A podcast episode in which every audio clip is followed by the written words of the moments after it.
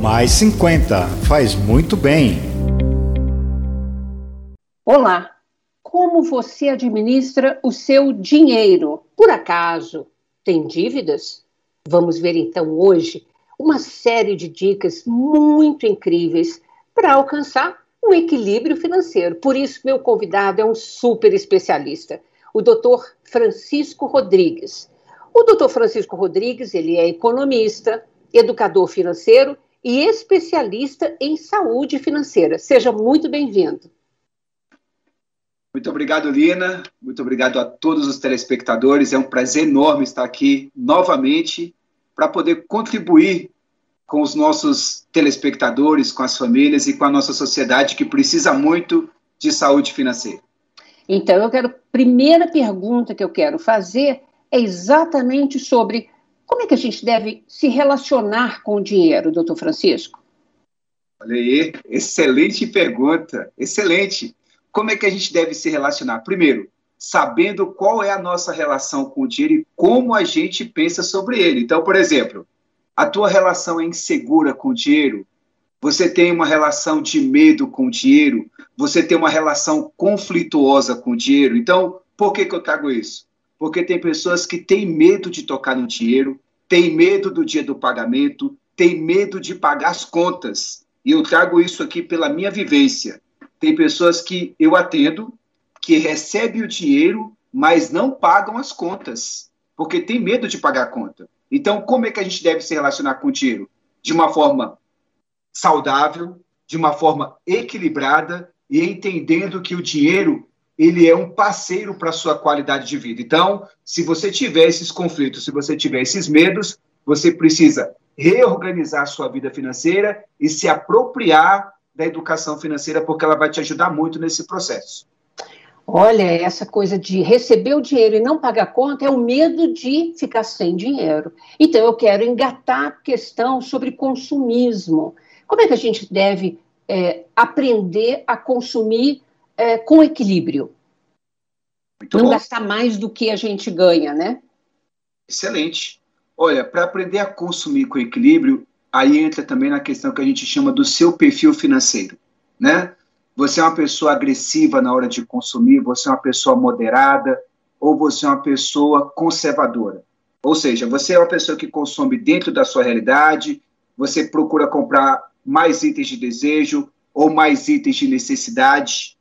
Tudo isso entra dentro do seu perfil. E aí vai ser esse perfil que vai determinar o seu tipo de consumo. Então, se você é uma pessoa agressiva, geralmente, você é uma pessoa que compra mais itens de desejo e é uma pessoa que está o tempo todo sendo influenciada pelas propagandas. Compra, compra, compra, que é o último dia, compra, compra, compra, porque os outros vão ter e você não vai ter. E aí o consumismo é aquela situação: você compra com o dinheiro que não tem para impressionar as pessoas e viver de aparência. E tudo isso vai levando o quê? Ao endividamento e a pessoa que compra para acumular. E aqui eu entro também no outro ponto. O consumista ele tem um outro problema, que é o que a gente chama de comprador esquecido.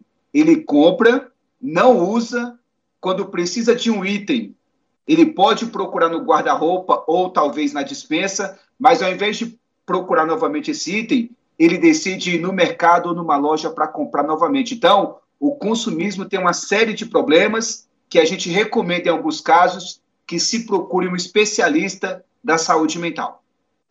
E me diga uma coisa, é importante, por exemplo, a gente rubricar o nosso dinheiro, ou seja, Bom, esse tanto em geral eu gasto para comida, esse tanto para aluguel, esse tanto, ou seja, é importante rubricar esse, esses valores que a gente tem, por menos que seja.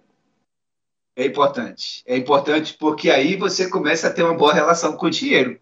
Aí a gente traz para essa ideia. Se eu começo a rubricar, significa que eu começo a mandar no dinheiro e não ser escravo do dinheiro. Ou seja, quando ele entrar na minha conta, eu já tenho no, no meu consciente a certeza do que vai acontecer. Então, mesmo que eu não faça um planejamento anotado, eu tenho um planejamento na minha mente. E aí a gente traz uma coisa muito importante aqui. A educação financeira é importante, as planilhas são importantes, mas o mais importante quando a gente fala de dinheiro é a preocupação. E aí, dentro dos dados que eu trabalho, eu mostro para as pessoas que As planilhas nos ajudam, mas elas não nos tiram das dívidas. Então, a preocupação é a coisa mais importante. Hoje mesmo, eu posso falar de uma vivência que eu tive nesse final de semana. Né? E a vivência foi: é, se você não anotar na planilha e você se preocupar o mês todo nos seus gastos, tudo isso vai refletir no seu cartão de crédito. E aí, tem muitas pessoas que não conseguem pagar o cartão de crédito integral. Aí eu quero, o que, que eu quero trazer com isso? Que a pessoa falou assim para mim, Francisco, mas quando chega o cartão não consigo pagar. O cartão de crédito é o reflexo do seu comportamento mensal. Então, quando a Alina fala rubricar os nossos pagamentos, eu trago aqui uma regra muito simples, que você pode até anotar aí, telespectador.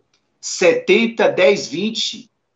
70% eu vou separar para pagar todas as minhas contas principais, necessárias e obrigatórias.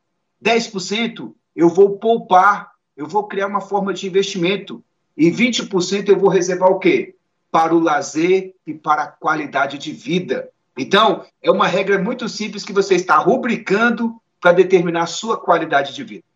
Nossa, que regra bacana. Até anotei aqui para mim também. E era uma pergunta que eu ia te fazer, assim, uma pessoa que ganha pouco, mal consegue pagar esses 70% né, das despesas prioritárias da casa, mesmo assim, ela tem que aprender a poupar, mesmo que seja pouquinho todo mês, porque isso é, influencia esse exercício para a gente? Influencia. Além de influenciar, é um processo. Então, quando a gente entra nessa ideia de, por mais que a pessoa ganhe pouco, a gente uhum. tem que trazer aquela ideia do perfil financeiro, né? O que, que é o pouco? Então a gente vai trazer para a nossa realidade. Tá. O pouco seria a gente imaginar que o nosso salário ideal hoje, segundo o Diese, seria da ordem de R$ 6.280, o salário mínimo necessário para uma família de quatro pessoas. Só que o nosso salário mínimo atual é de 1.320. Ou seja, nós vamos criando o nosso consciente de que esse salário é pouco. Se a gente vai definindo que o salário é pouco, a gente começa a gastar errado. Então, o que, que a gente tem que entender? O meu salário é pouco. Esse salário ele mostra que eu sou rico ou que eu sou pobre. E aí a gente entra nessa ideia de mensurar a pobreza pela quantidade monetária. E aí o que, que eu trago na educação financeira? Se você tem dinheiro, você é rico. O segredo é eu pegar esse meu salário, que eu digo que é pouco, mas que não é na minha visão como educador, e transformar tudo isso em soluções. Uhum. O que, que seria soluções? Você vai encaixar esse seu salário dentro do seu perfil financeiro e você vai gastar dentro daquilo que é necessidade. Então, o que, que eu recomendo dentro da regra que eu passei? 70, 10, 20. 10% é para você reservar. Não consegue guardar 10%? Guarde 1%. Guarde um real. Guarde dois esse processo ele tende a se multiplicar porque ele vai trazendo satisfação e vai aumentando a sua felicidade interna bruta, tá bom? Então, qual é o segredo? Foque na necessidade, não vive de aparência e não abra mão das suas contas obrigatórias. Então, o que eu quero, quero passar aqui geralmente para o público que tem uma renda menor? Geralmente a grande preocupação é o aluguel, uhum. a alimentação e às vezes o transporte para ir para o trabalho, e às vezes um remédio. Então, essas contas não podem ser negociadas, e às vezes, por que, que esse público às vezes entra numa armadilha? Porque eles deixam de pagar essas contas para comprar roupas, para viver de aparência, para alimentar o vício, para ter um celular de 5 mil, de 10 mil reais. Então, se você viver essa realidade, o seu salário, a sua renda sempre será pouca. E eu mostro no meu trabalho que tem pessoas que me procuram que ganham 30 mil reais e falam que ganham pouco. Hum, é a relação que a gente tem com o dinheiro, de fato. É né? sempre a relação. É, vamos entrar na questão da dívida. Muitos brasileiros têm dívidas, né? Porque contraíram há muito tempo e não conseguiram pagar e virou uma bola de neve, ou porque depois da pandemia perdeu o emprego, a situação se complicou então, teve que contrair empréstimos. Ou seja, eu queria sua orientação: como é que a gente prioriza o pagamento de dívidas para que a gente um dia possa se livrar delas? Maravilha. O que, que nós trazemos aí? se eu pego o meu consciente já vou trabalhando a reserva ali de 1% a 10%, eu já começo a me organizar para esse processo. Então, o que, que eu teria que fazer que eu oriento? Primeiro, eu vou fazer um diagnóstico, aqui independente da minha renda. O que, que seria esse diagnóstico? Eu vou identificar quais são os ralos financeiros que estão acontecendo na minha vida. Ou seja, o que, que eu estou gastando além do que, de, que eu deveria e que eu não sei. Então, você vai fazer uma anotação por um mês, por dois meses ou até três meses. O que, que seria isso? O que, que eu gastei nesse mês que eu não deveria ter gastado? Então, você vai identificar e você vai cortar para o mês seguinte e você vai fazer isso durante três meses.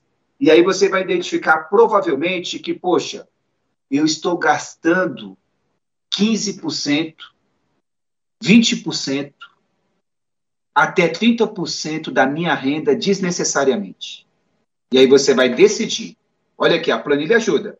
Mas se você não decidir, a planilha não ajuda em nada. Quem decide é você.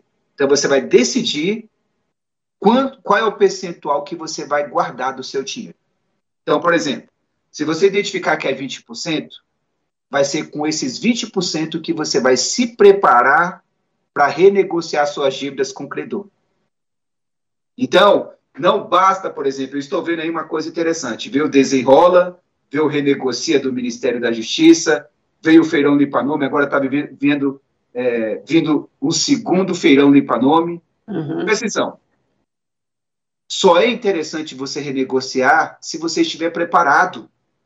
Não é porque o governo criou um programa que você deve entrar nesse processo. Então, para eu ir para uma negociação, me preparo, porque aí a gente entra, Lina, na armadilha do que cabe no meu bolso. Uhum. Né? Se couber no meu bolso, eu negocio. Mas pensa, você já está doente financeiramente, você não fez um diagnóstico, às vezes cabe no seu bolso, no curtíssimo prazo. Cabe no primeiro mês e no segundo mês. Você não vai ter sustentabilidade para pagar essa dívida. Uhum. Então, faça isso que é um bom caminho. Olha, eu vou precisar chamar um rápido intervalo e a gente continua com as dicas no próximo bloco, tá bom? Corretamente. Você não sai daí, não. Principalmente se você quer conquistar a saúde financeira. A gente volta já já.